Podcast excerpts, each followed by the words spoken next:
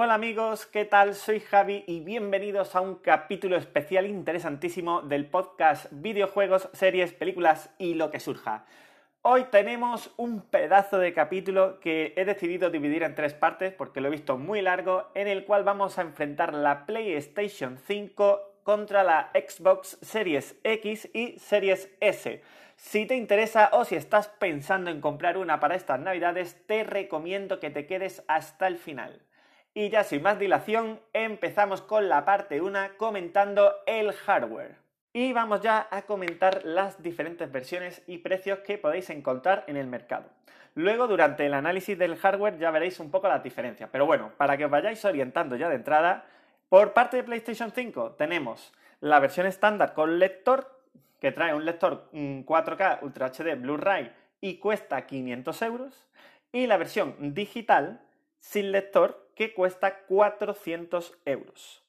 Y por parte de Xbox tenemos las series X, que es la más potente y más grande, y después veremos la diferencia, pero digamos que es la versión eh, full, la versión completa y potente, 4K.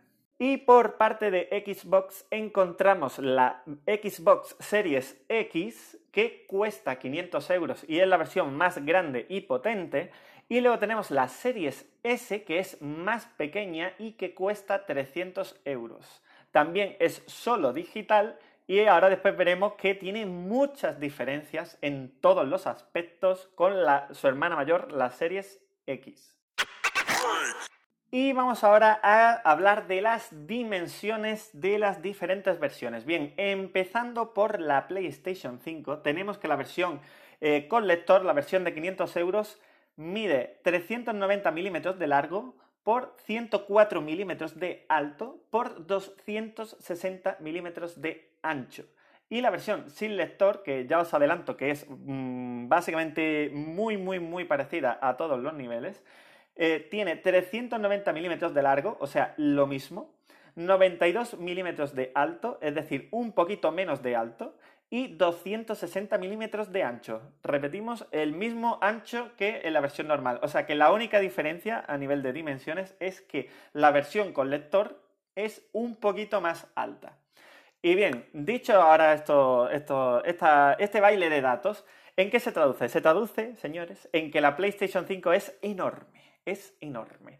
Eh, este es uno de los puntos a lo mejor más polémicos de esta nueva generación, por lo menos de entrada, y es que tanto en los primeros vídeos que se pudieron ver como después eh, en, ese vídeo en el que un ingeniero de la PlayStation 5 la desmontaba, todo el mundo se ha quedado asombrado de lo grandísima que es en comparación eh, con otros modelos, sobre todo si la comparas con la PlayStation 4 Slim o incluso comparándola con la PlayStation 4 Pro o la PlayStation 4 Fat, la PlayStation 5 es muy, muy, muy grande. Lo bueno que tiene es que se puede tumbar, se puede poner en horizontal. Entonces, por ejemplo, en un mueble de debajo de la televisión normal, pues es posible que pueda entrar. En mi caso, yo he tenido que incluso medir, porque quiero, quiero comprarme una PlayStation 5 y he tenido incluso que medir porque no estaba seguro de que fuera a entrar. A ese nivel hemos llegado.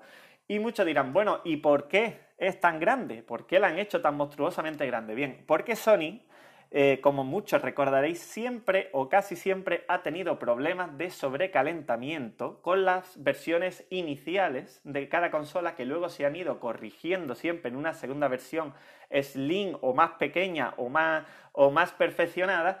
Y esta vez parece que ha querido ya de entrada adelantarse, crear una consola que es más grande de lo que están acostumbrados, pero que a cambio de ese tamaño extra, pues ofrece más ventilación, más espacio para que los ventiladores sean más grandes, disipen mejor el aire y demás. Y básicamente una consola que se caliente menos y haga menos ruido. Esa es la intención inicial de Sony. Si lo ha conseguido o no y si la consola se sobrecalienta o no es algo que se va a ir viendo en los siguientes meses. Porque ahora mismo la mayoría de los tests y demás que se están viendo son con juegos que no están aprovechando al máximo la consola. Pero bueno, lo que sí podemos decir es que de entrada parece que la consola no hace tanto ruido como las anteriores, desde luego, y se calienta poco. Luego el tiempo ya veremos cómo, cómo va reaccionando, pero eso de entrada. Y bueno, sobre las versiones de la PlayStation 5 también hay que comentar que hay una cierta diferencia en peso. La versión con lector pesa 4,5 kilogramos y la versión sin lector pesa 3,9 kilogramos. Esto se debe única y exclusivamente a que el lector pues pesa. O sea, no esos 600 gramos de diferencia es eso. Pero a nivel componentes, a nivel de diseño y demás, son muy, muy similares. Em, como diseñador que soy, también tengo que decir que la versión sin lector me parece que es más elegante, que las líneas de diseño están bastante mejor rematadas y que eh, parece que se había diseñado más con esta versión en mente. Y la otra ha sido como un poco, bueno, pues vamos a añadirle un lector al diseño de la digital. Pero la versión con lector, como que el lector me resulta un poquito mm, acoplado y forzado. La versión digital está, tú la ves de, frontal y está muy, muy, muy bonita. A lo mejor mm, tumbada no se nota tanto la diferencia, pero, pero cuando la pones recta y vertical, sí que se nota que, la versión digital tiene unas líneas más limpias. El lector no queda bien en la, en la, normal. Pero bueno, que igualmente el diseño es prácticamente el mismo, tampoco, tampoco lo veo un factor demasiado decisivo. Y ahora vamos a comentar ya los dos modelos de Xbox. Y vamos ya a comentar las dimensiones de la Xbox Series X y Xbox Series S, que por cierto, ¿en qué estaba pensando Microsoft cuando nombró estas consolas de forma tan jodidamente impronunciable para los españoles? Por Dios, que cada vez que hay que decir la consola dice, ¿tienes la Xbox Series X? No, ¿tienes la Xbox Series S? Madre mía, de verdad, o sea, por favor, eh, Microsoft, las próximas consolas le ponen nombres menos liosos y más facilitos de pronunciar. Gracias. En fin, y tras este inciso que no venía al caso, eh, hablemos ya de las dimensiones de la Xbox Series X. Pues bien, el diseño, como habréis podido ver en muchas fotos, parece un poquito de una nevera, o sea, muy rectangular, cuadradito, con una rendija en la parte superior con unos boquetes grandísimos para que ventile el enorme ventilador que tiene justo en la parte superior y en general, en general podríamos decir, eh, una línea de diseño muy sobria,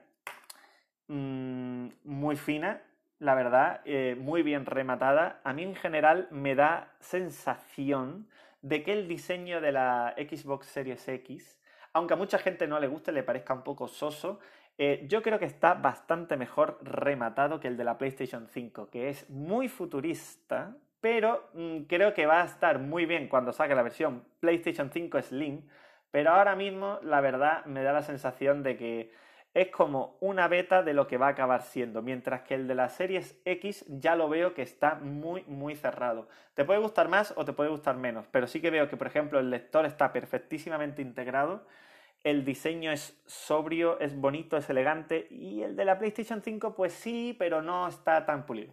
En fin, y tras esta apreciación, que por cierto no sé si os lo he comentado, pero yo eh, fui durante una época desarrollador de videojuegos y tengo estudios de videojuegos y tal, pero ahora mismo eh, estoy en el mundo del diseño gráfico, así que a mí el diseño de las consolas me importa bastante. En fin, hablando ya de las dimensiones, la Xbox Series X tiene 151 milímetros de ancho por 151 milímetros de largo, lo que decía que es cuadradita, y 301 milímetros de alto. ¿Qué quiere decir esto? Pues bien, que es más pequeñita que la PlayStation 5, pero claro, es que todas son más pequeñitas que la PlayStation 5, que es monstruosa de grande, pero engaña porque cuidado, con el rollito de que es cuadrada, pues a mí, por ejemplo, no me cabe debajo del mueble de la tele, porque sí, la PlayStation 5 es más grande, pero cuando la tumbas, el espacio de alto que ocupa no es tanto. Sin embargo, esta, cuando la tumbas, pues sí que ocupa bastante, así que tendréis que medir y mirarlo eso con cuidado porque a menos que la queráis poner en vertical, en horizontal no es una consola que, se, que entre bien en muchos espacios. En fin, también comentar que de peso eh, son 4,4 kilogramos, que está bastante bien, o sea, teniendo en cuenta las dimensiones que tiene y todo lo que trae y demás. Y en general yo la veo, ya digo, una consola que sinceramente tengo que felicitar a Microsoft porque creo, creo que la ha diseñado muy bien. A nivel de ingeniería la veo bastante más cerrada en todos los aspectos concernientes al diseño y a cómo está hecha la ventilación y demás que la PlayStation 5. Yo veo que la PlayStation 5, eh, lo dicho, tiene cosas que están muy bien, pero no están tan maduras. Eh, creo que Microsoft avanzó muchísimo en el diseño con la One X y en este caso la Series X está un poquito más aventajada que la PlayStation 5.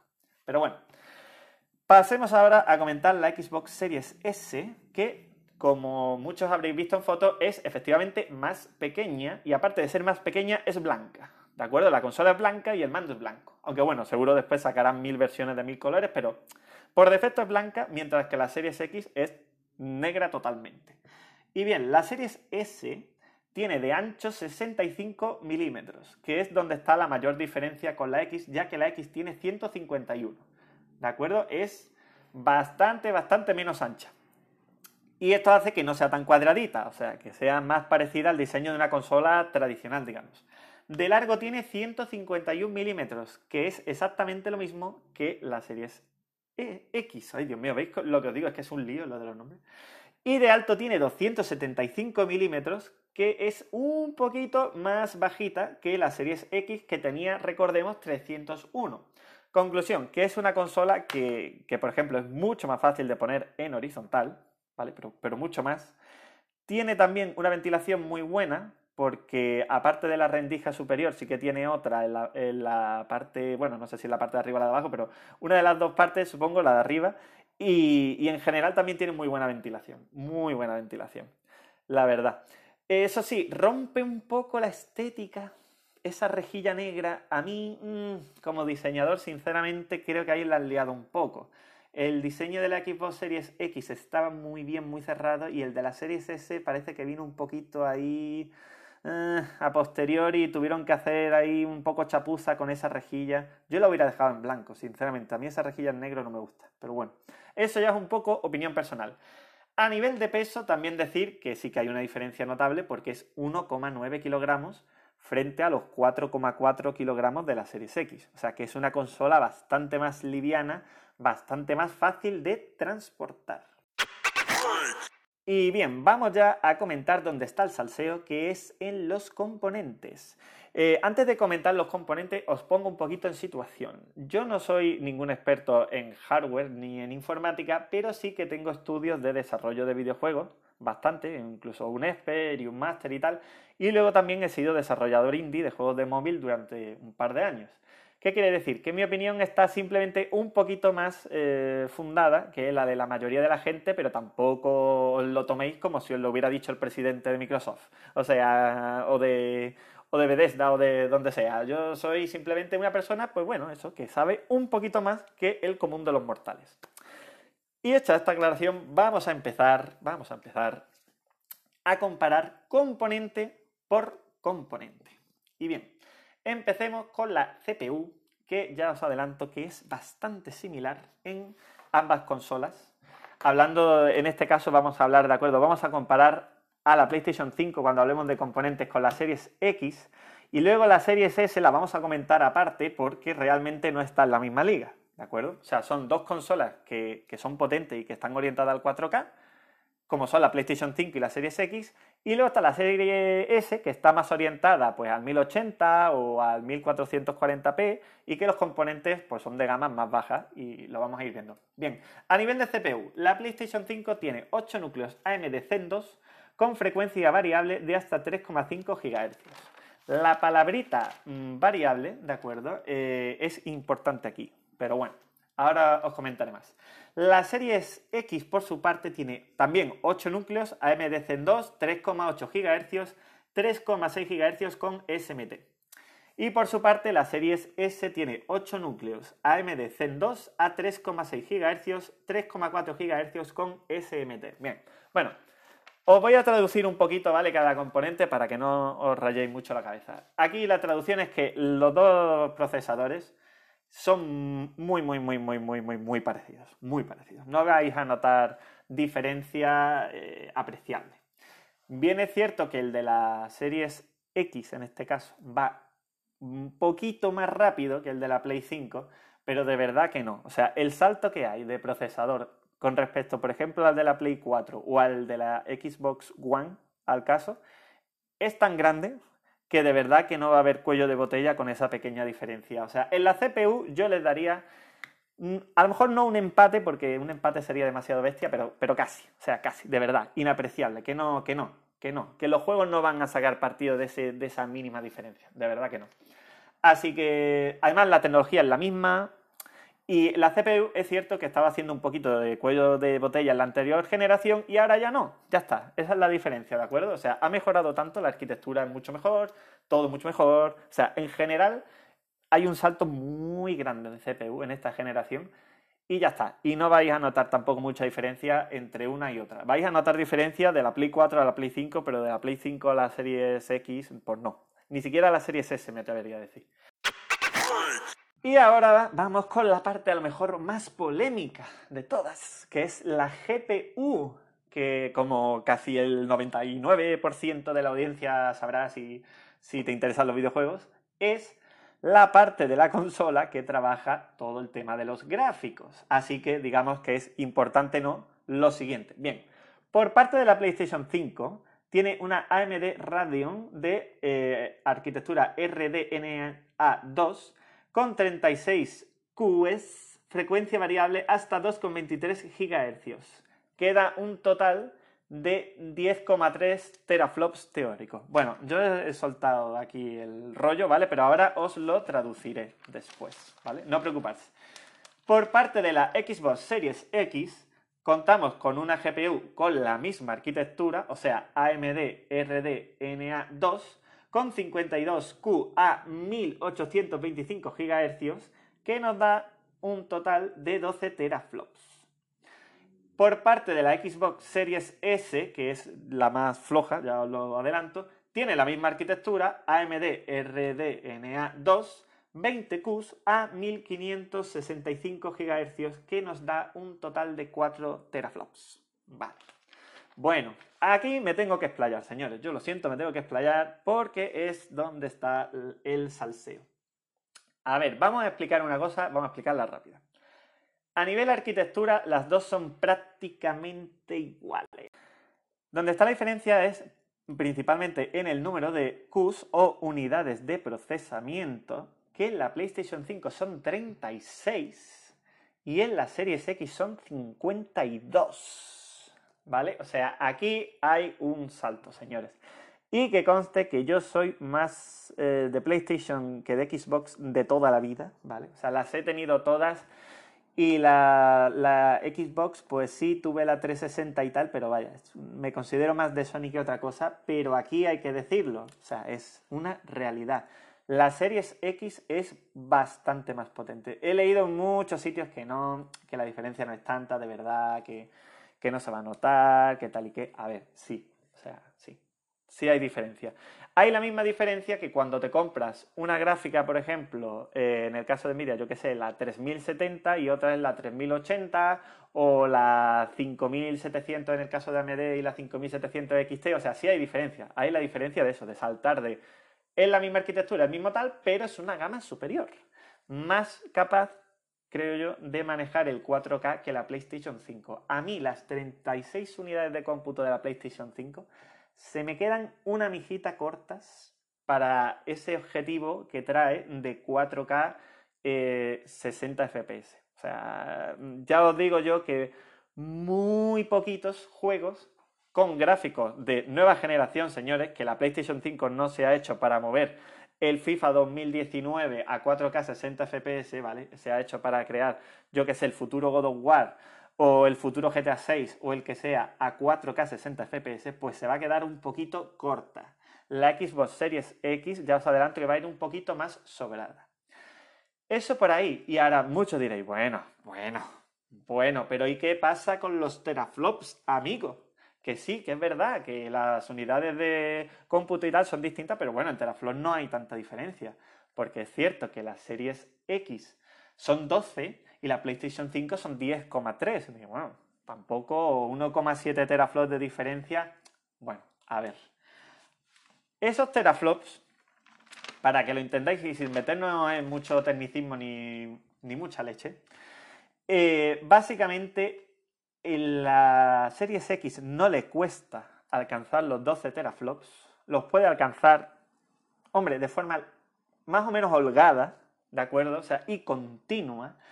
Y sin embargo, para que la Play 5 llegue a esos 10.3 teraflops, tiene que forzar la gráfica bastante. O sea, puede llegar, pero no está pensada para funcionar las 24 horas del día a esa frecuencia, no lo está.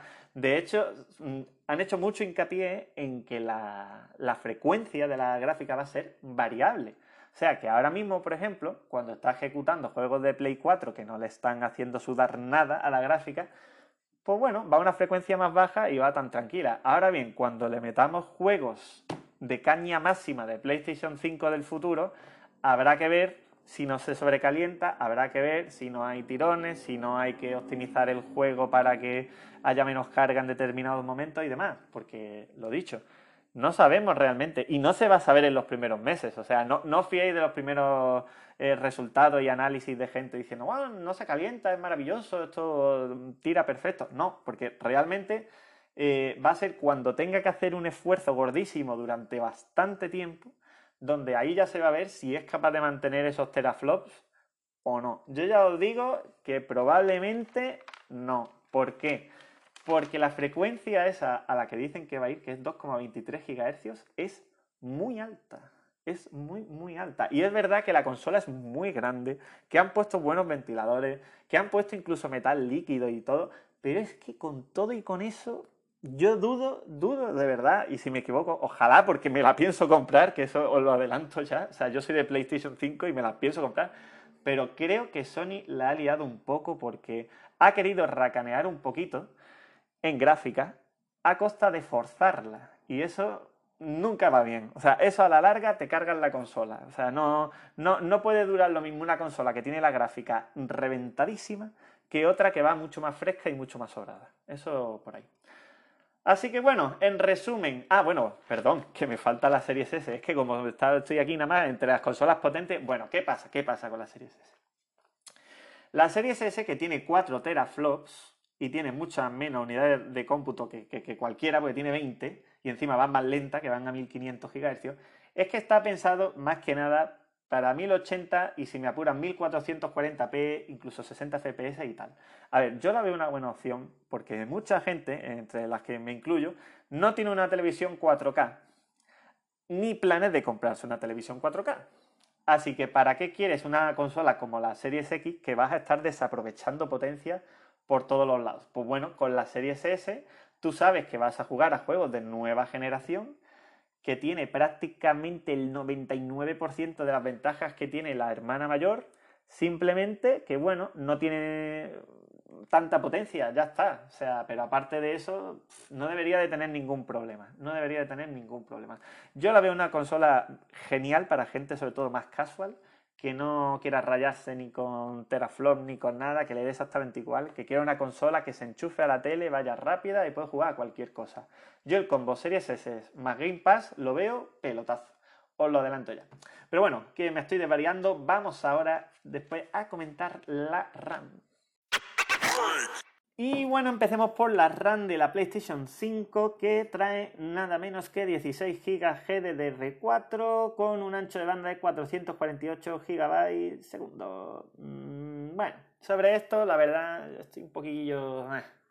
No voy a decir decepcionado porque realmente con 16 GB pues está bastante bien pero hay que decir que esos gigas de RAM son compartidos, son unificados. Y entonces, pues hombre, la verdad, cuando hoy en día eh, cualquier juego normal te está pidiendo 16 mm, gigas de RAM ya de entrada en el ordenador, más toda la VRAM del mundo en la gráfica, pues yo, ¿qué queréis que os diga? 16 gigas unificados, donde tiene que estar funcionando el sistema, eh, la gráfica, eh, todo, todo, es que todo tira de, de esos mismos gigas.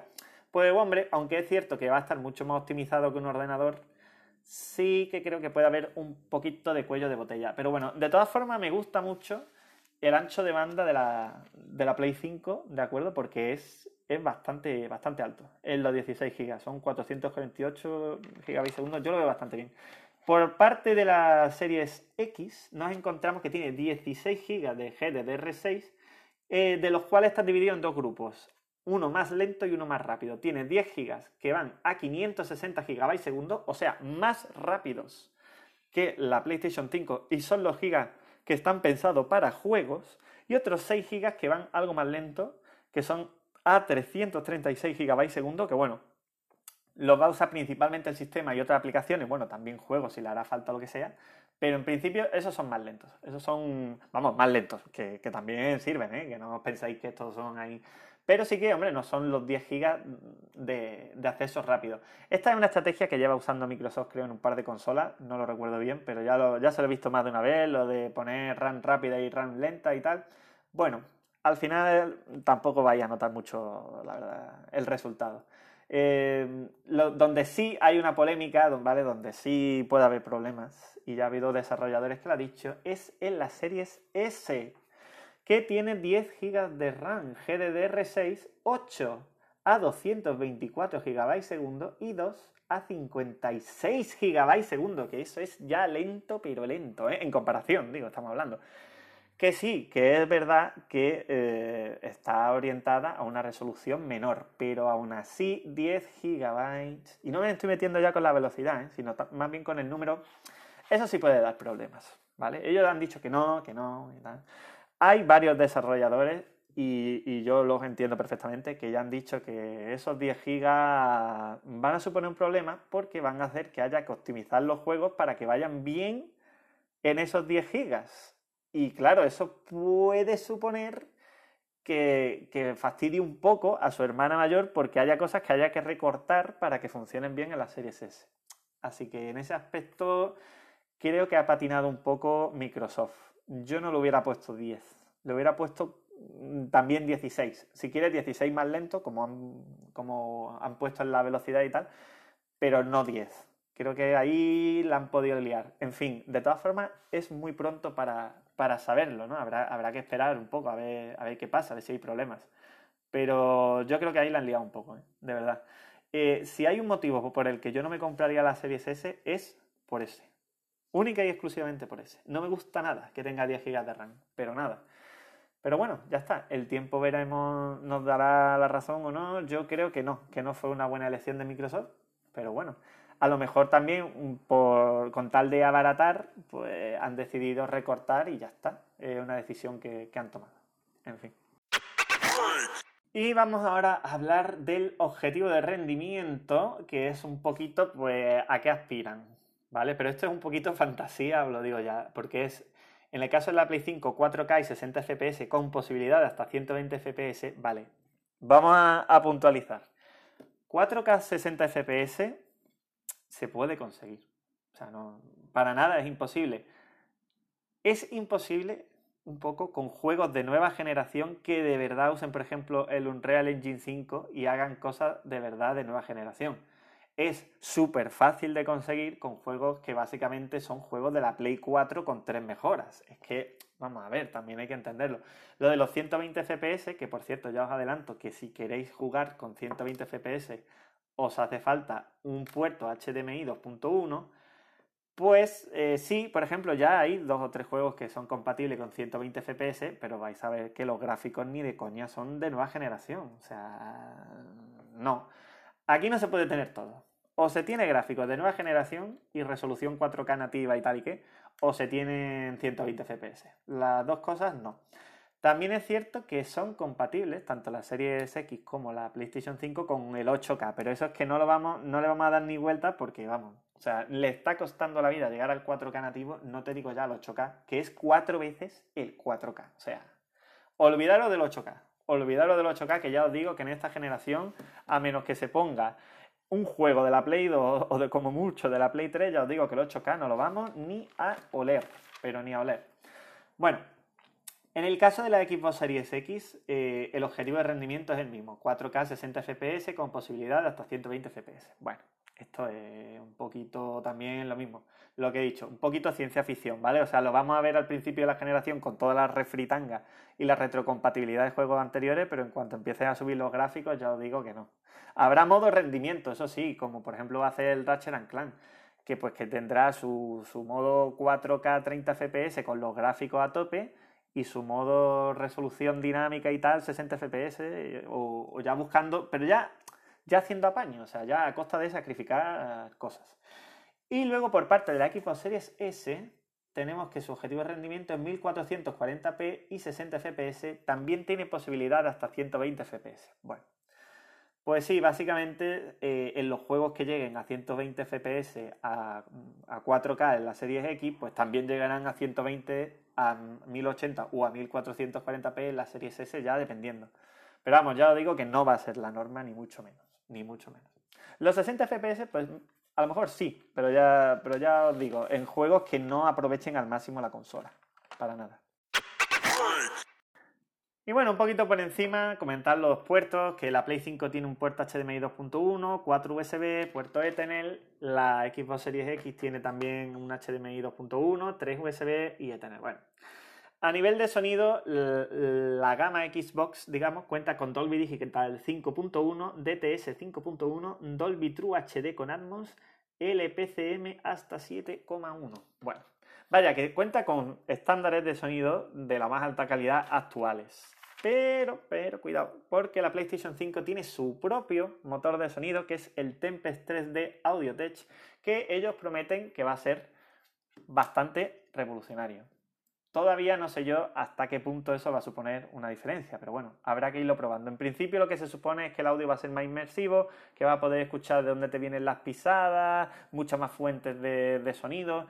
En fin, habrá que verlo. Por lo pronto, si no te compras sus cascos oficiales, que ahora hablaremos un poco de eso, eh, con una tele normal de entrada no vas a notar mucha diferencia. O sea que, bueno, habrá que verlo.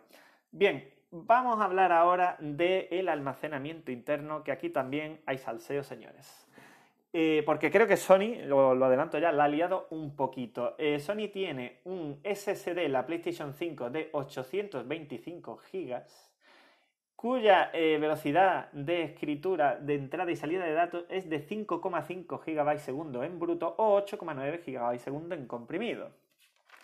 Frente a estos datos que ya os adelanto que es rapidísimo, ¿vale? Para que os situéis en el mercado, es muy rápido, muy rápido. Eh, series eh, Xbox Series S, eh, Series S y Series X tienen un SSD NVMe, que es la entrada esta así más nueva, personalizado. En el caso de Series Box X es de 1 tera y en el caso de Series S es de 512 GB. Pues bien, la velocidad es de 2,4 GB segundo en bruto y 4,8 GB segundo en comprimido. ¿Qué quiere decir? Pues bueno, resumiendo que básicamente el de la PlayStation 5 es como el doble más o menos de, rápido. A ver, yo creo que aquí hay parte de, estrategia y aquí ha habido decisiones comerciales dudosas. ¿Por qué? Se quería mejorar mucho los tiempos de carga porque es cierto que estaban siendo una pesadilla, sobre todo los nuevos juegos ya que iban incluso a 4K y tal y tenían que cargar texturas pesadísimas, pues sí, es cierto que hacía falta un SSD ya, hacía falta. Ahora bien, en el caso de Xbox, pues sí, ha optado por un SSD que no es tan rápido, pero que es muchísimo más rápido de lo que había antiguamente. Y además tiene la opción de expandirse de forma relativamente rápida, que no barata, cuidado, con tarjetas de expansión Seagate de un terabyte que se venden ya del tirón y eh, también discos externos SSD o HD, en fin, que es un poquito más fácil, digamos, ampliar la capacidad. Barato no, pero fácil sí. ¿Por qué? Porque no es tan rápido, no es tan súper moderno como el de la Play 5, que es mucho más difícil encontrar SSD compatible o tarjetas de expansión y demás. ¿Qué ha pasado? Yo creo que Sony quería sentar las bases de no solo de la PlayStation 5, sino de la futura PlayStation 5 Pro y demás, y poner unas velocidades de carga prácticamente inexistentes.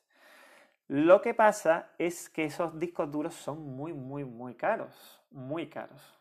Entonces, claro, eh, me da la sensación de que han tenido que tomar la decisión de elegir entre velocidad de carga o tarjeta gráfica, como ha pasado en el caso de Series X.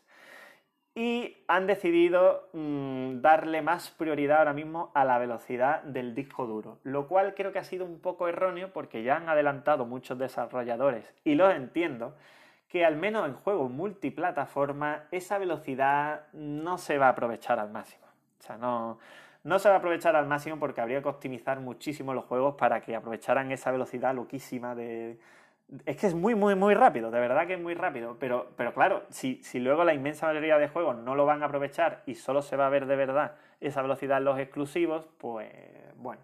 Yo creo que era más importante a lo mejor haberle dado un poquito más de gráfica para igualar las series X, que sí que esa potencia gráfica pues se va a ver en los exclusivos, se va a ver en los multis, se va a ver en todas partes. Se verá mejor en los exclusivos, obviamente, pero en los multis también se va a notar una cierta ventaja con la PlayStation 5.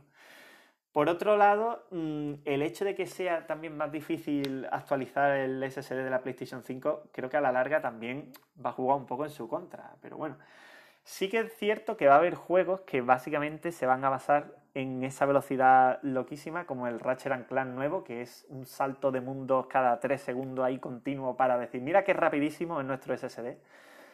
Pero no creo que hiciera falta de verdad que fuera tan tan rápido. Creo que ahí Sony se ha precipitado un poco, que si bien es cierto que hacía falta un SSD, no hacía falta un SSD tan ridículamente rápido para el 4K, ya os lo adelanto, no hacía falta. Y sí que es cierto que sí hubiera hecho un poquito más de falta gráfica, ¿eh? O sea que ahí podéis entender que, bueno, no es que las dos empresas pierdan el mismo dinero. La mayoría de las empresas cuando sacan una consola pierde dinero, ¿vale? No quiere decir esto que, las dos vayan a ganar o a perder lo mismo, pero sí que es cierto que en esos 500 euros que cuesta la PlayStation 5, el SSD es una parte importante de ese precio. Y en el caso de la serie X, pues esa gráfica que es más potente que la Play 5, ahí se va también gran parte de ese precio.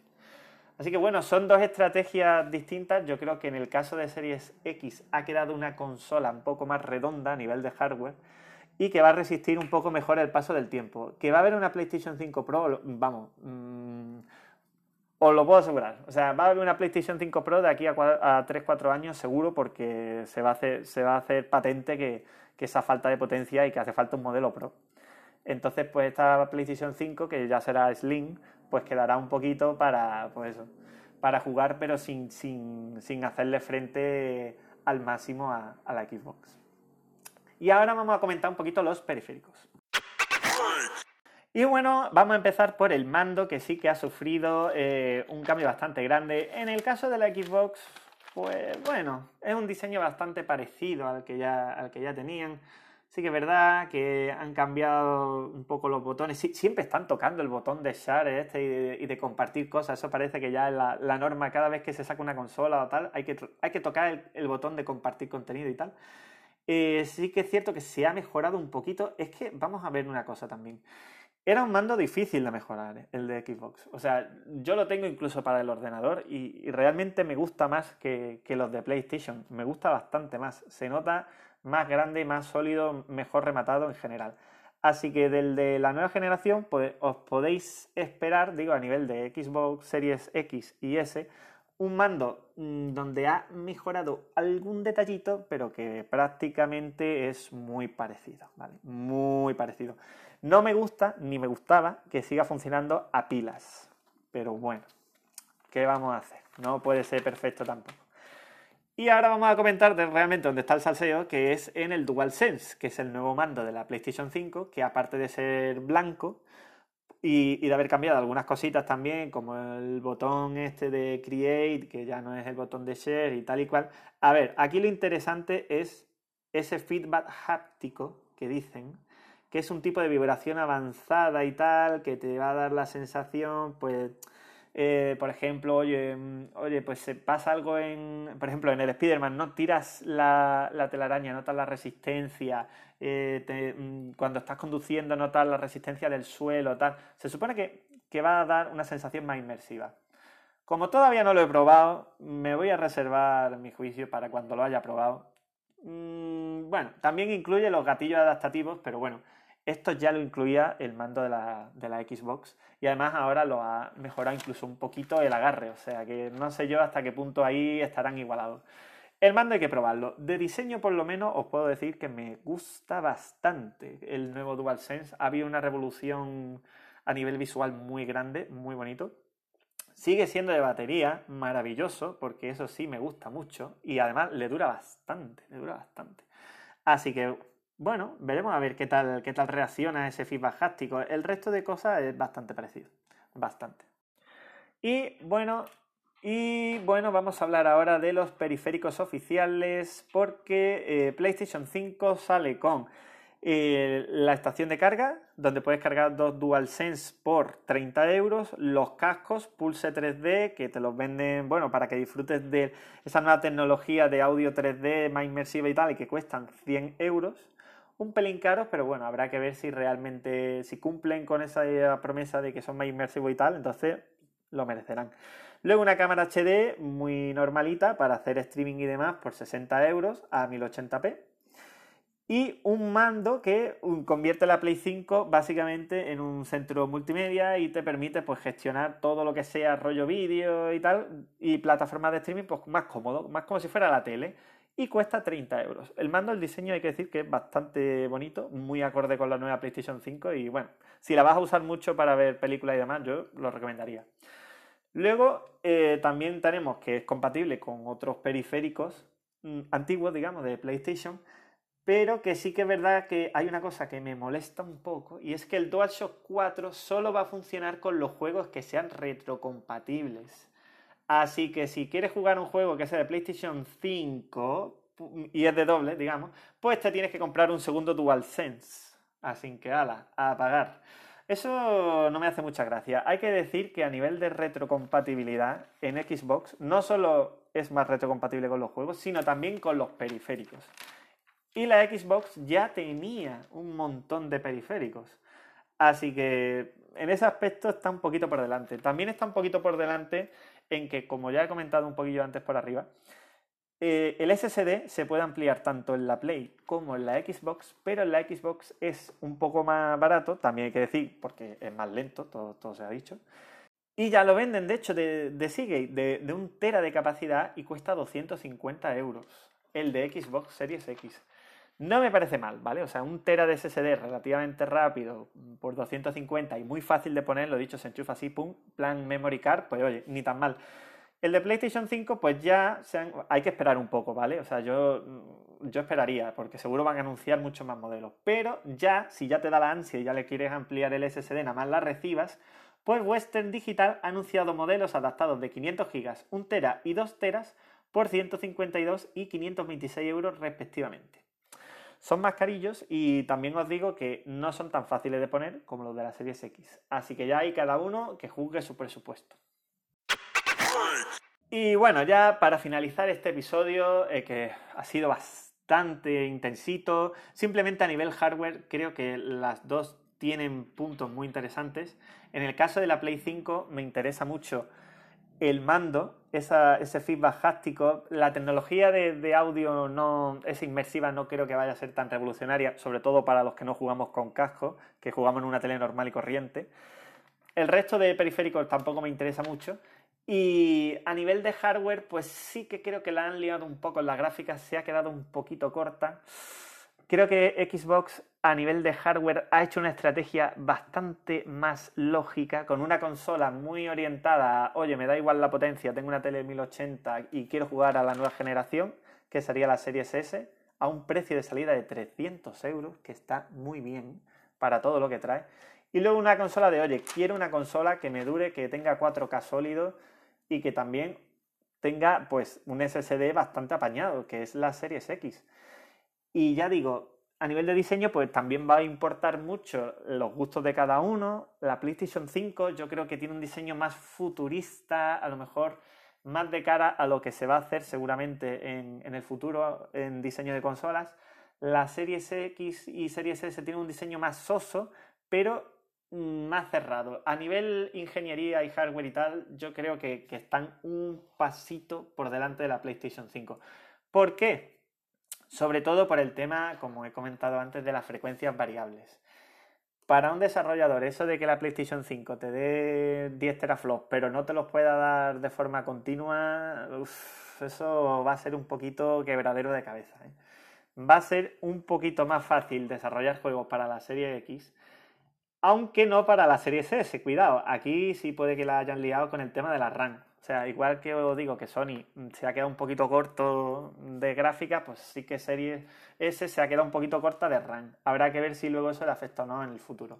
Yo creo que en general sí que por lo menos los modelos de Xbox hay que decir que tienen más diferencias. Y sí que el precio ahí hay un salto grande y se justifica. En el caso de PlayStation, la verdad, adquirir la versión digital por 100 euros menos cuando te está dejando sin ver películas en Blu-ray, que bueno, que a lo mejor, pues, oye, un día te, da la picada y quieres verte una película en 4K Ultra HD ahí, Blu-ray, pues no puedes. Y sobre todo te estás quitando de todo el mercado de dejarte juegos con los amigos, de las ofertas de las cadenas físicas, Amazon, Game, MediaMar, todas que siempre están haciendo ofertas súper agresivas del mercado de la segunda mano también, de, de, de comprar juegos de, de, segunda mano muchísimo más rebajados, pues todo eso te lo estás quitando por solamente 100 euros. Sinceramente, si la versión digital hubiera salido, la de PlayStation 5, a 300 o incluso 350, mmm, ya ahí me hubieran hecho dudar, pero a 400 no. Por 400, mmm, mi opinión es que merece la pena que os hagáis con la de lector.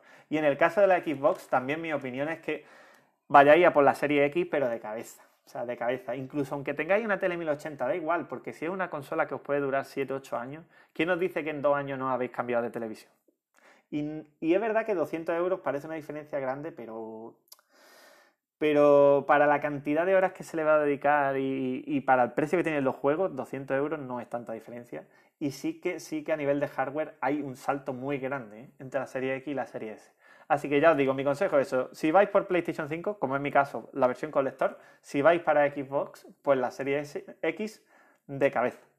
Y bueno, aquí acaba el episodio de hardware. Nos vemos en el siguiente donde comentaremos los juegos.